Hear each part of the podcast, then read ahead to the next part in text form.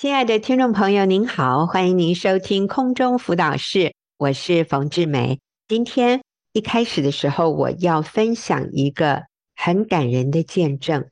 我替这个见证的名字取名叫“行神迹的神”。我们要来听上帝今天在二十一世纪如何在他的儿女身上行神迹。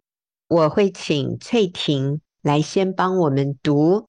这一个姐妹她所经历的神迹，这个前言哈，就是从《使徒行传》第十二章十三到二十五节，《使徒行传》十二章十三到二十五节记载，就是彼得被希律王捉拿，下到监里，通常是凶多吉少，肯定回不来了。可是天使却在夜里面。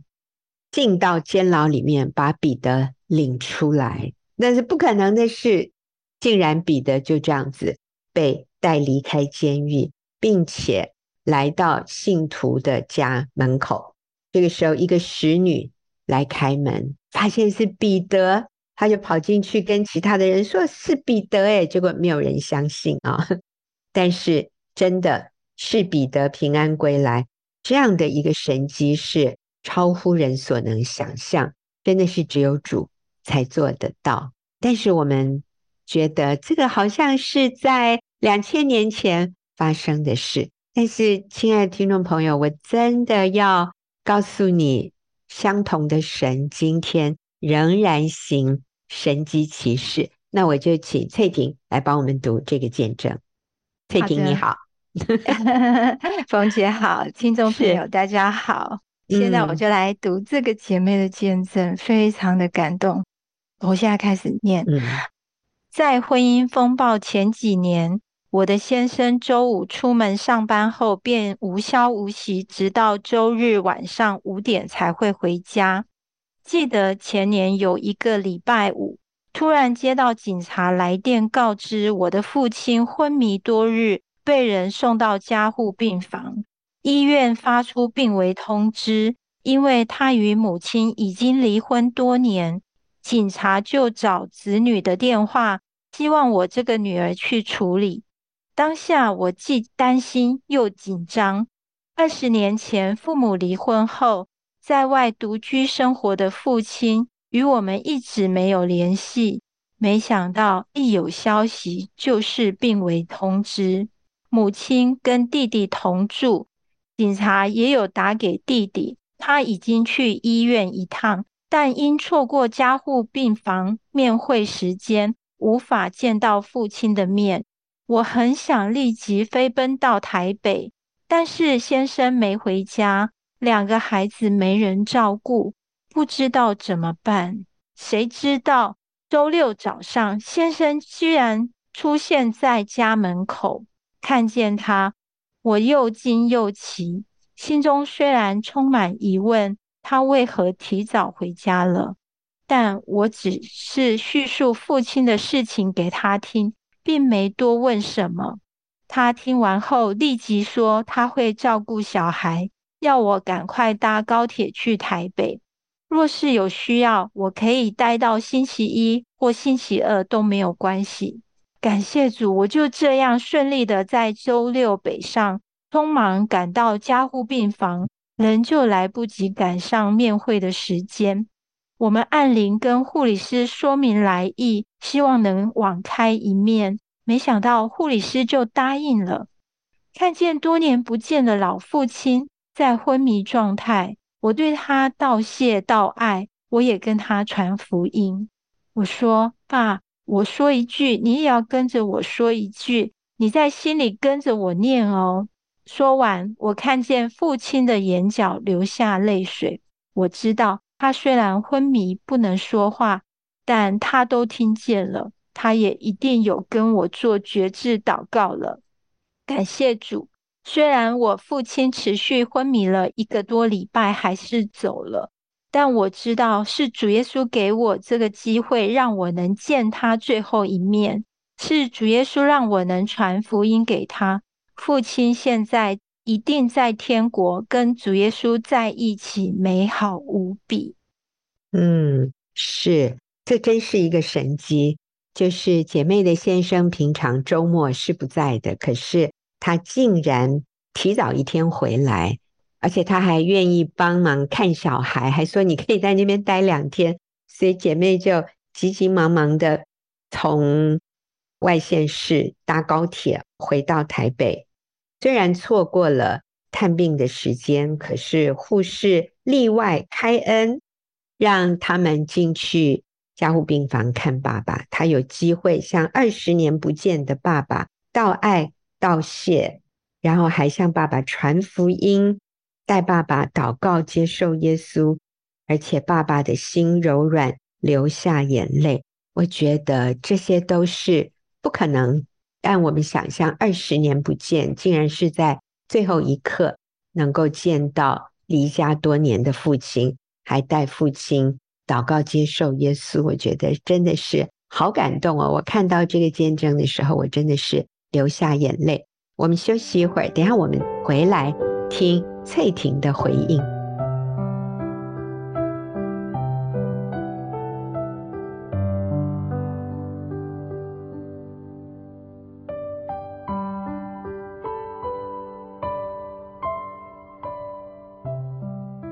好。谢谢翠婷帮我们刚才念了这一个很感人的故事。我们这个见证的题目是“行神迹的神”。那翠婷，你要不要说说看？当你读了这个见证以后，你心里有什么样的回应呢？你觉得上帝在这个姐妹心里面，或者在这个家庭里面行的神迹是什么？我光是想。这个姐妹，她的父亲躺在那个病床上，嗯，听到这个女儿道谢道爱，而且带她祷告，嗯，哦，我的心都被他融化了。我觉得，我想象我是这个父亲，这二十年来我离婚了，然后跟这个家里的人好像完全没有关系了，嗯啊，呃，可是真实的情况不是没有关系，好像。我们常常会觉得好像没有联络，我们都断了，然后在现实情况下没有来往来了，嗯，我们就没有关系了。其实不是，嗯，其实那个里面埋藏着那个深深的爱。从这个姐妹在跟父亲的这个最后的这个对话里面，就显出来了，嗯，那个爱就显出来了，嗯，那个爱是好深好深的爱。我觉得真的是。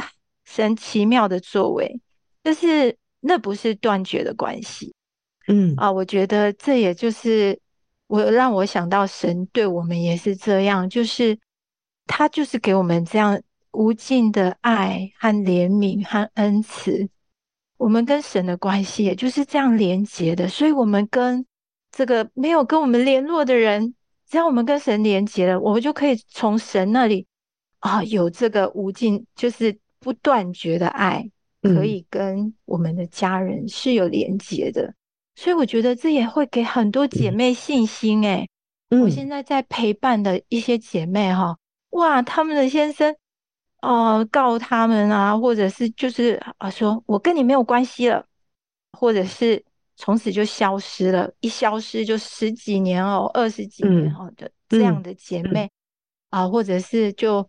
啊，好像跟你是仇人一样的那样子的跟你的相处，嗯，我觉得今天看到这个姐妹的见证，那个二十年来的分离，可是二十年不会把那个心里面这么深的爱就全部擦掉、消失，嗯，呃，就因此消失了。没有，其实是在里面，对，只有神可以把这个显出来。啊、哦，我觉得好有盼望哦！我觉得这些在等候先生的姐妹哈、哦，她们其实是可以带着盼望看这件事情，也就是我们看到像这个经文哈，哦《使徒行传》十二章十三到二十五节这个经文讲到说，彼得他被天使带出那个监牢，走出那个一层又两层哦，哈，那个监牢。而且他已经说逾越节就要把他判死刑了，嗯、死期都已经定了，然后也被重重呃看守了。嗯，所以连为他迫切祷告的这众人都，虽然是迫切的寻求主，但是连他回来敲门了都不敢相信他回来哦。嗯，嗯，我觉得我们很多人在面对这种很大的困境的时候，都会觉得，哎呀，我的先生不可能回家了啦。嗯，啊，他都已经走那么远了，而且他也都这么多年都不跟我们联络了。可是上帝，上帝做的事真的是。你无法想象的，就像我们还在担心啊，彼得已经逃出监了，可是希律那么厉害，等一下又把他抓回去，然后再一样把他杀了，嗯、对不对？他就杀了雅各，怎么不会杀了彼得呢？结果是希律被虫咬死，哎，这真的好难想象的。希律先死，比彼得还更早就死了，是，对，是我们真的没有办法去限制。神在我们生命里面的作为，因为你看希律他这样抵挡神，嗯、其实是没有路可以走的。嗯，所以我们只要走在神的爱里面，我们永远不会跟那个爱断绝的。嗯，好有盼望哦，好感动哦。我今天早上看这个姐妹分享，我也是一直流泪，好感动。嗯、我也是，嗯，对，我是想到。这位老父亲哈，他大概真的觉得就是没有盼望了，嗯、他就会孤孤单单一个人死在冰冷的医院里面，身边没有一个人认识他，他会怎么被处理，他也完全没有办法控制。嗯、然后这个时候突然听到二十年没有联络，是他不跟家人联络，你知道吗？不是家人不跟他联络。他离家了二十年，他没有跟子女联络，可是突然在真的是我们叫 deathbed，就是在要死去的的床上，他听到女儿的呼唤，还对他道谢道爱。我觉得他里面的感受就是我不配你这样子对我，这个我完全没有预期到。你会来看我，会有这样的一个结局。女儿向他道谢道爱，我觉得这个爸爸再刚硬、再苦读，里面再有多的这种愤世嫉俗或者自爱自怜的这样的一种心理，这个时候全都被女儿的爱所融化。他还跟我道谢，嗯、你谢我什么？我我欠你太多了，我觉得这是爸爸心里所想的。我不配得到这样的对待，可是女儿不仅说出自己对父亲的爱，还有感激，她也让父亲知道耶稣赦免他的罪。我觉得这个是让爸爸最得到安慰和盼望的。他不用害怕死亡，耶稣会来接他去，他所有的罪。都已经被赦免，所以他流下了感动的眼泪。一个礼拜之后，爸爸被主接去，对但是女儿今天想到这件事情的时候，她里面真的是只有感恩，真的也赞叹神奇妙的作为。这是最伟大的神迹，就是我我们看到一个罪人愿意接受耶稣的救恩，知道自己是完全被赦免的。知道他是有永生的荣耀的盼望的，那我相信上帝也乐意在你的生命里面，在你的家庭里面行这样的神迹。我们的盼望不是在今生，我们的盼望是在永恒里面。我们也相信神两千年前在彼得身上，在当时的信徒身上所行的神迹。让人能够走出监牢，我相信今天上帝继续在我们当中释放被掳的得自由，多少被罪捆绑的人，因为我们传福音给他们，他们他们的心就得释放，他们就经历到永生。那我我顺便说一下，如果你不确定你是否得救，你的罪是否得到赦免，最后我就带。带朋友做这样的一个祷告，你可以跟着我在你的心里说：“神啊，我需要你，我愿意打开心门，接受耶稣做我的救主。感谢你赦免我的罪，求你管理引导我的一生。奉耶稣的名祷告，阿门。好，如果你有做这个祷告，耶稣已经进到你的心里，你的罪已经被赦免，你已经得到耶稣所赐给你的丰盛、永远的永生的生命。好，谢谢我们，谢谢翠婷今天跟我们一起看这个好感人的见证。我们休息一会儿，等下就进入问题解答的时间。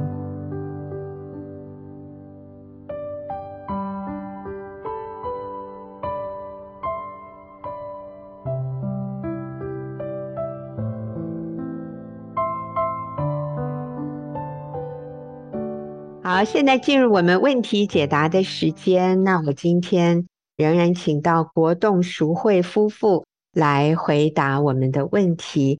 首先，我要问国栋一个问题。那这个问题啊，是不久前我们在一个聚会里面，就有一位姐妹当场举手问国栋的问题。我一听，我就觉得这个问题问得真好。这个应该是无数个 太太心里面会有的问题。就是说，请问太太做什么最能够帮助先生回转？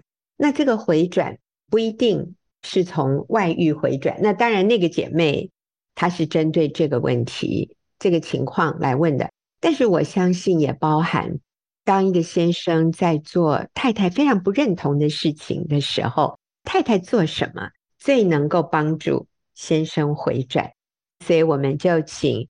国栋来回答。国栋你好，淑慧你好，冯杰好，各位朋友大家好，冯姐好，大家好，是好，那我们就先请国栋回答，因为国栋之前是在外遇中有五年的时间，后来就是自己非常甘心乐意、主动的就回家了，所以来你来回答我们这个问题。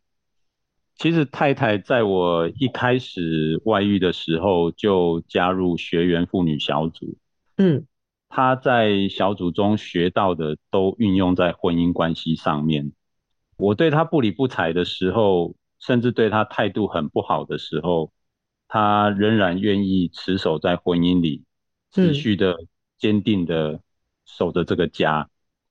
刚刚冯姐问的问题，就是说最能影响我回转的部分，我可以归纳成三个部分。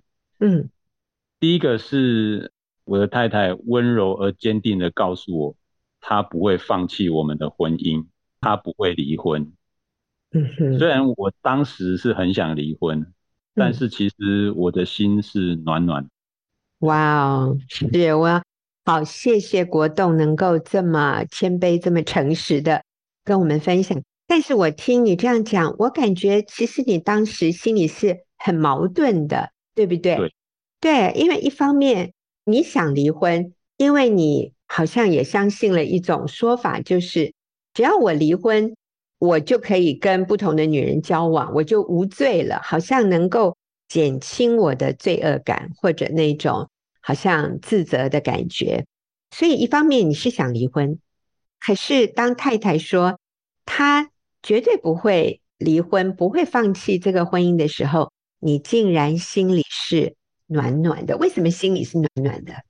因为他让我觉得说，就做错的人是我啊。他让我觉得说，他不放弃，他不愿意放，嗯、就觉得说我有那么好吗？值得你这样做吗？对，所以我要请我们的听众们仔细听哦。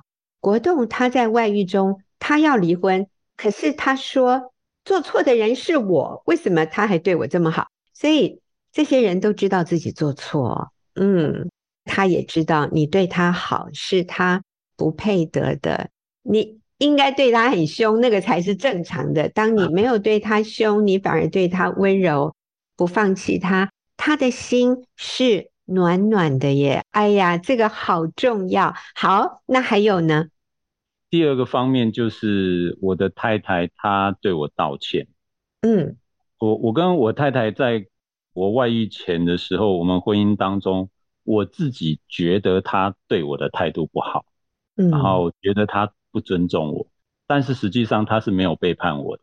但是她跟我道歉，她跟我道歉的时候，其实我是非常惊讶的，嗯，这个很让我非常惭愧，心里会想说，明明是我做错事背叛他，嗯，但却是太太先对我道歉，所以在我心中种下了回转的种子。哇，哎呦，那这个我又要再再把它用红笔画下来。各位，因为听到国栋说，当没有犯什么错，或者是犯一点点错的太太，像我这个犯了很大的错的男人道歉的时候，我心里是很惊讶，然后很惭愧的。那也因此在我心里种下了回转的种子。我相信这个是当时淑慧没有察觉的，可是你知道吗？这些事情就是在这个男人的心里发生了，这是圣灵的工作，这是真理的城市。就是当我们愿意先谦卑道歉，你知道，圣灵就能够在另外一个人的心里面做非常非常奇妙的工作。所以，一个人要怎么回转，真的不是。透过你指责他、责备他、威胁他、讲难听的话、羞辱他，他会回转？不是诶，恰恰相反，是你为你那两个小小的错道歉，就能够让这个犯了两百个错的男人或者是女人，就是那个真正犯更多错的那个人，他心里柔软、惭愧，然后他会很惊讶，你为什么要这样对他？这个好宝贵哦。所以，第一个温柔坚定表达不离婚；第二，为自己一点点的错道歉啊，或者我们也不要说一点点了哈，就是我们知道有什么错，我们谦卑道歉。那还有吗？国栋？第三点就是他尊重我。嗯，就是在外遇期间，我老婆对我说一句深深影响我的话，嗯，就是说，老公。我虽然不认同你在外面做的事，但我愿意尊重你。嗯。我听到这句话的时候，我的内心知道我所作所为是不对的。嗯，但是太太跟我说这句话，让我感受到我是被接纳的，我才开始会自我反省。嗯，这同样也是在我心中种下了回转的种子。我回家之后，我的太太她仍然温柔的。对我好好的说话，而且平常也是很安静的聆听我说、嗯、听我说话，然后时时的对我表达爱意。那所以我很感谢她，我回家之后她还继续对我好，甚至比以前做的更多更好。我比以前更沦陷在他的温柔里面。哎呦，这个好重要啊！就是我们要贯彻始终哈，姐妹们，我们的改变啊、呃，不能只是一时。对对方好，然后达到目的，他回来以后，哦，我们就故态复萌哈，这个不行。我们的改变需要是从里到外彻底在基督里面的改变啊。那刚才他也讲，让他能够反省，是因为他感觉到被尊重、被接纳。这里尊重的意思不是我同意，不是我认同。有先生搬出去，然后跟外女在一起。太太绝对不能同意，也不能说这样子没有关系。其实不是没有关系，而是说我不同意，我也不认同，但是我尊重你。尊重就是我不去咒骂你，我不去把你抓回来，我我不去用蛮力、用暴力想要改变你。我尊重你现在的决定，但是我要让你知道，我是不认同这种行为、这种决定的。可是。我愿意等你回来啊！我觉得这个好重要啊，所以重复一次，太太做什么？温柔坚定地说：“我不会离婚。”第二个，为自己所做过的错啊，哪怕是一两个，我们也谦卑真诚的道歉。第三是尊重对方目前的决定。我们只有一件事情不会做，就是去签字哈。但是其余的，他要搬走，他要怎么样，我们也只能尊重。哎，好，接着我就要问淑慧了，请淑慧跟我们分享啊，就是刚才你先生说，当你表达不离婚的时候，其实他心里觉得暖暖的。然后你跟他道歉的时候，他很惊讶，也觉得很惭愧，觉得他不配你这样对待他。甚至后来他说，他里面有在反省。哎，当时你看得出来这些发生在他内心的事情吗？我觉得我感觉不到，感觉不到，也看不到，对不对？是。你甚至感觉到的是相反的，可能你当时会不会感觉哦，他的心越来越刚硬？诶，有没有？当然啦、啊，因为 就是越来越多的拒绝，连讯息什么的完全不理会，完全嗯不回、嗯，然后家用也越来越少，是不是？或甚至不给了，有这样情况吗？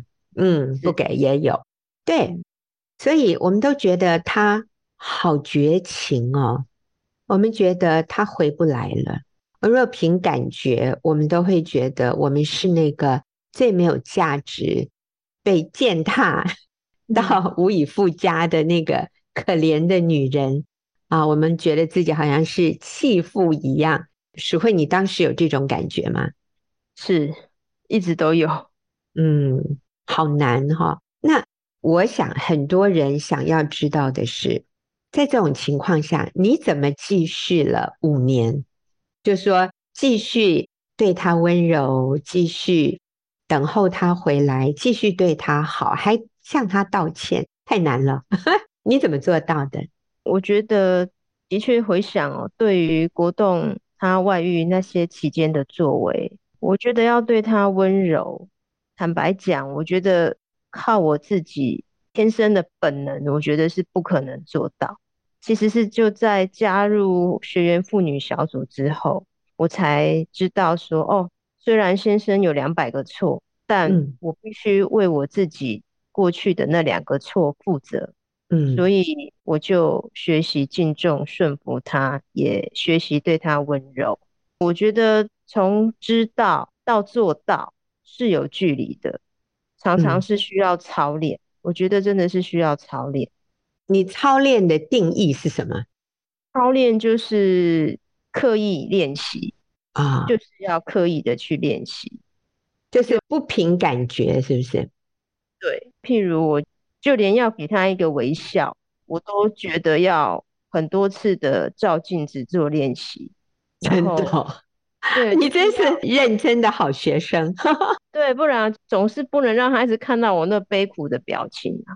对，对，所以你的意思是心里很悲苦，心里真的是很悲苦，但是我们要操练，对着镜子先微笑一下，看看丈夫会看到的是这个表情，应该会让他心情好一点，会比较想要回来，是不是？是，嗯。那我想在这里很重要的就是。我们不是那个可怜虫诶，我们不是那个乞丐，好可怜，向他讨一块饼。我们其实不是这样的一种身份和态度。当你这样做的时候，可能会觉得有一点点委屈。是什么样的信念帮助你跨越那种觉得自己很可怜、很委屈的感受？哦，我觉得我必须要时时刻刻。把自己就是连结于神，嗯，我必须要时常读神的话，也和神对话，而且是时时刻刻。那神就跟我讲，曾经我读到，就是神说我坐在先生身上的，就是坐在神他自己的身上。他又说，那些年蝗虫所吃的，神都要补还给我。神对我的鼓励和这些应许。我必须时时时常的去思想，嗯哼，真的啊，所以连结于主，读神的话语，透过神的话语得到力量，得到指引。那刚才淑慧也提到参加小组，我们也非常需要姐妹们横向的这种支持。我们与主连结是纵的啊，就是我们与神直接连接，像那个十字架。有纵的这一条就是直的，然后也有横的，横的就是与其他的姐妹。我记得在上次那个聚会里面，也有一位先生后来问淑慧说：“哎，这种敬重、顺服、温柔哦，会不会只能持续一下下？以后会不会又变回原形了呢？你是怎么回答的？嗯、哦，我说，只要姐妹啊，她能够持续的委身参加在小组里啊，其实每次在小组里就能够受到姐妹的这些监督，然后也能够时常的被校正，就是持续做对的事。我觉得只要不离开小组。哦，真的要不不成为一个很温柔、很浪漫、很有趣的妻子，我觉得都很难呢。所以我们非常需要同伴，我们也绝对刚淑慧说的，时时刻刻连结于主。但是有的时候，一些现实的环境或者先生又对你很粗暴，或者讲让你很绝望的话的时候，我们真的就会落到谷底。这个时候，我们好需要同伴把我们拉起来。那还有，你知道吗？在小组的一个好处就是，有可能有其他的人情况比你更糟，对不对？所以你听听别人的，你就想，哎呦，那我已经算很幸运的了。甚至我们还能讲一些安慰的话，去鼓励别人。那我想这个好重要。好，我们现在休息一会儿哈，我们等下还要。再回答另外一个问题，但是我想国栋你就先不要离开哦，我们先休息一下。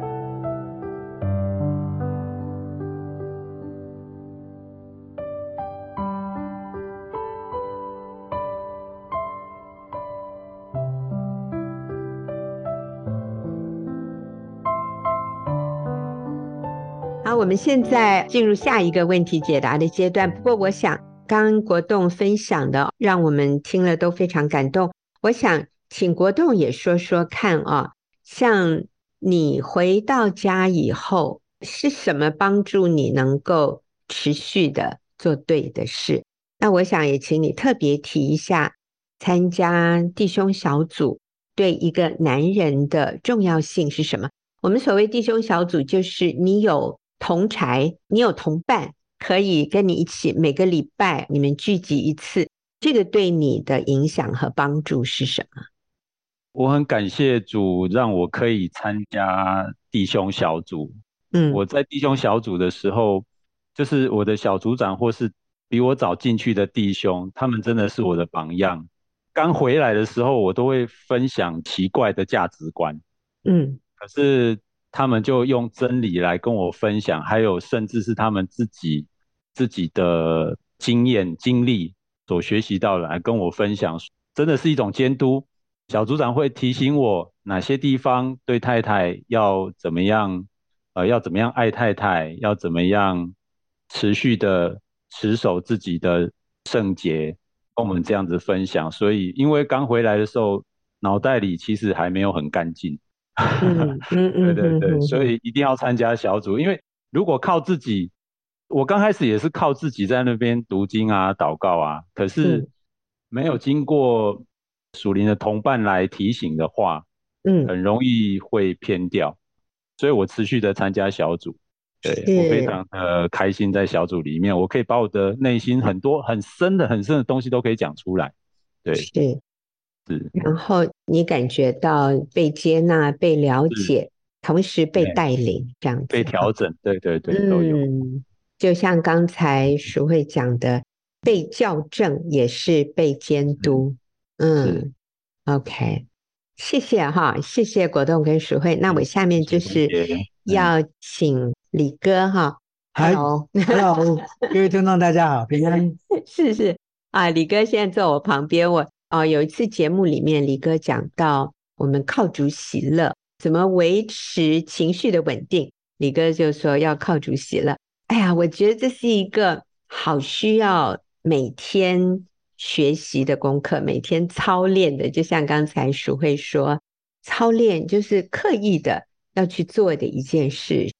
呃，其实像我每天运动，我都是很刻意的，因为如果按我身体的感觉，哎呀，我是觉得能躺在那里多舒服。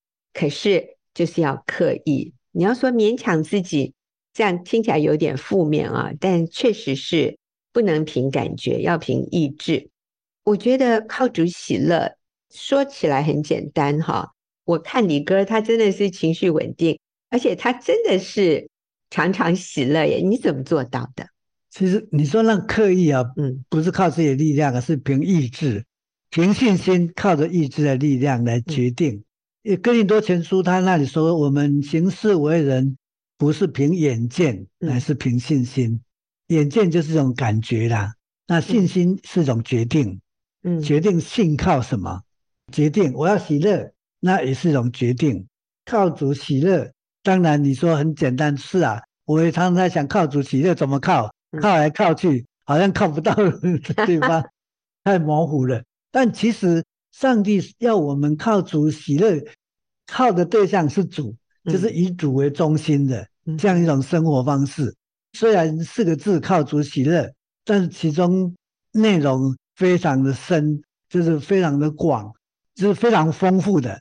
因为还有其他的圣经可以帮助我们了解更多了。那靠主。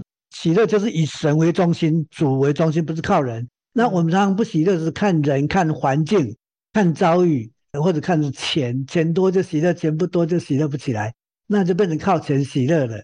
所以神要我们是靠主喜乐，就是以神为中心的一种生活方式。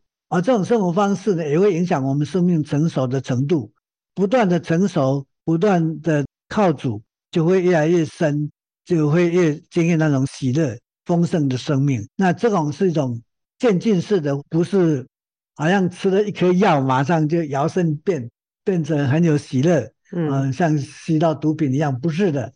你说不是像吸毒，嗯、一吸或者一吃一个什么东西，就飘飘一仙了，就立刻有那个反应，脱离现实。对对对，那你说以神为中心，哎，你可不可以举个例子？那我就想到说，我的喜乐是从神来的。所以我的心思意念，我要祷告的对象是神，不用想到说，我如果今天多赚点钱，我会快乐一点啊。我的太太、我的先生对我好一点，我就会快乐。我的儿子听话一点，我就快乐一点。嗯，那这样就不是靠主了，这样就是靠这选择的这些对象了。嗯，这些不会给我们喜乐，可能可以，但是都是有限的，或甚至有时候根本就是反其道而行，根本是反而会更让你生气的。所以靠主喜乐。在实际的做法操练上面，我觉得会牵涉到神和人这两方面，因为神的诫命要我们尽心尽力尽力爱主你的神，其实像我就爱人如己哈。从爱神那边得到喜乐，但是从爱人也可以得到喜乐的。所以首先呢，第一点强调的就是要认识明白自己在基督里面的价值。嗯，我是被主所看重、所爱的对象。啊，我的价值是远胜过珍珠的。嗯，上帝看我是很宝贵的，纵然全世界人都轻看我，但是主不轻看我。嗯啊，全世界人都认为我很穷，但是上帝就是不认为我很穷，嗯，或者很丑等等这些人。我的价值建立在神的身上，从神的角度来看我，什么事情就难不倒你啊？你的表现不佳，你也不会觉得好像。上帝看不起你，或者人看不起你，可以，但是神不会看不起你，嗯、啊，所以你就超越，可以脱离这种威胁的存在，确认自己的价值。这个就是要自我形象啊。其实我今天到以前，我的自我形象是很不好的。我名字叫李长安，同学都笑我叫李短安的。嗯、我以前又瘦又黑又干，人家叫我欧巴给印度阿三。所以老师给我在小学一年级啊联络簿上联络其中评语。肮脏两个字，嗯，我现在还记得清清楚楚。以前的好的评语我都记不住了，就只记得这两个字肮脏。我也看我的真的是很脏啊，一年四季就穿着那套制服这样的。我有四兄弟六姐妹，十一个小孩，妈妈打理我们，什么事情都要自己来嘛，嗯啊，所以到底有没有干净，衣服脏不脏，自己都不知道，反正都去学校还打这个赤脚去的，嗯，确实是人家看起来是很脏，嗯。那因为老师这样认定我，所以我觉得自己很脏，自我的价值就很低落。嗯，但一直到大学一年级，我信主了，我从圣经来看，上帝爱我，上帝看我的那个价值等于耶稣基督啊。嗯，所以我是知道上帝爱我，并且我的价值是很有价值的，所以我就超越了。嗯啊，有人笑我不会激怒我，比如说有一个人跟我说：“哎，李长安，你怎么那么黑啊？”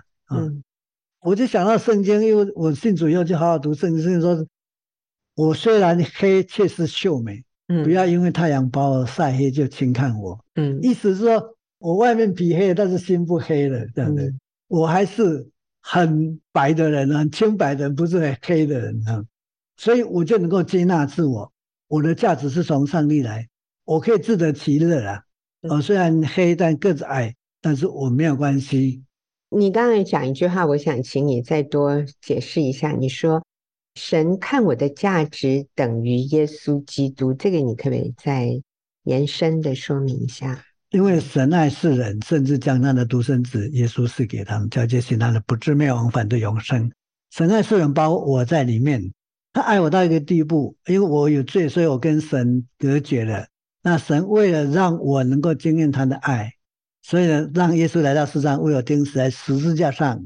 付出的这个罪的代价，嗯，所以我的命等于耶稣的命啊，耶稣来为我舍命啊，嗯，所以这个价值等于上帝的儿子的命这样的，嗯，所以我是很有价值的。神怎样看耶稣，就怎样看我，嗯，是。上帝牺牲他的儿子来拯救我，所以等于上帝付出的代价是他儿子生命的代价来。换取我的生命，让我这一个本来应该灭亡，因为呃犯罪而灭亡的人，我今天可以重新得到新的生命。那这就是上帝爱我、看我多么有价值的一个凭证，就是透过耶稣的死和死里复活，所以我知道自己的价值。我从神的眼光看自己的价值之后，我就能够喜乐。这是一个根基，嗯。啊，自我价值的肯定认定是在内心的，嗯，接下来生活方面的操练上面的，嗯，就要常常祷告。圣经告诉我们，不住的祷告，就是用祷告的心来做每件事情，面对每一种环境，跟上帝有连结，嗯，祷告只是跟上帝对话，嗯，所以我们靠主喜乐，喜乐的源头是主嘛。圣经告诉我们，用祷告来跟神连结，来跟神交通，嗯，所以。他的喜乐就可以流到我们生命里面来，成为实际。嗯，这个爱的源头、喜乐的源头是从上帝那里来的。在操练祷告上面呢，几个方式不是一来祷告就是控告啊，来抱怨这样的。第一个是你来敬拜赞美神，嗯，敬拜神的伟大，敬拜赞美神。那其实我最近常常的操练，我也想要我我要操练常常喜乐。那怎么常常喜乐呢？哎，你敬拜神，那神是一个喜乐的神，你就会被他影响。敬拜上面神的属性，他的特征，他就是慈爱的主，守约是慈爱，他的慈爱永远长存，他的信实直到万代。这都想到神的属性，我们来赞美他，那我们的心就会被提升。第二方面呢，就叫凡事谢恩，凡事谢恩是针对自己的遭遇，无论顺利不顺利的。就用感谢的心来面对每一件事情，因为为什么是圣经有应许说万事互相效力，叫爱神的人得益处，就是当我们爱神的时候，我们就得到好处了。所以凡事先也可以得到喜乐。那另外一个祷告就是要被圣灵充满，圣灵充满的果子，第一个是仁爱爱的能力，第二个是喜乐，然后是平安。圣灵充满也带给来给我们喜乐的能力。好，真谢谢长安，所以。怎么样靠主喜乐？第一个以神为中心，我们就透过赞美，透过感恩，透过被圣灵充满，透过思想神的话语，对，我们可以常常喜乐，靠主喜乐。谢谢，谢谢长安给我们这么宝贵的建议和教导。那我们今天的节目就到这里，谢谢国栋实惠，谢谢长安，那也谢谢听众朋友的收听，我们下个礼拜再会。好，拜拜，拜拜。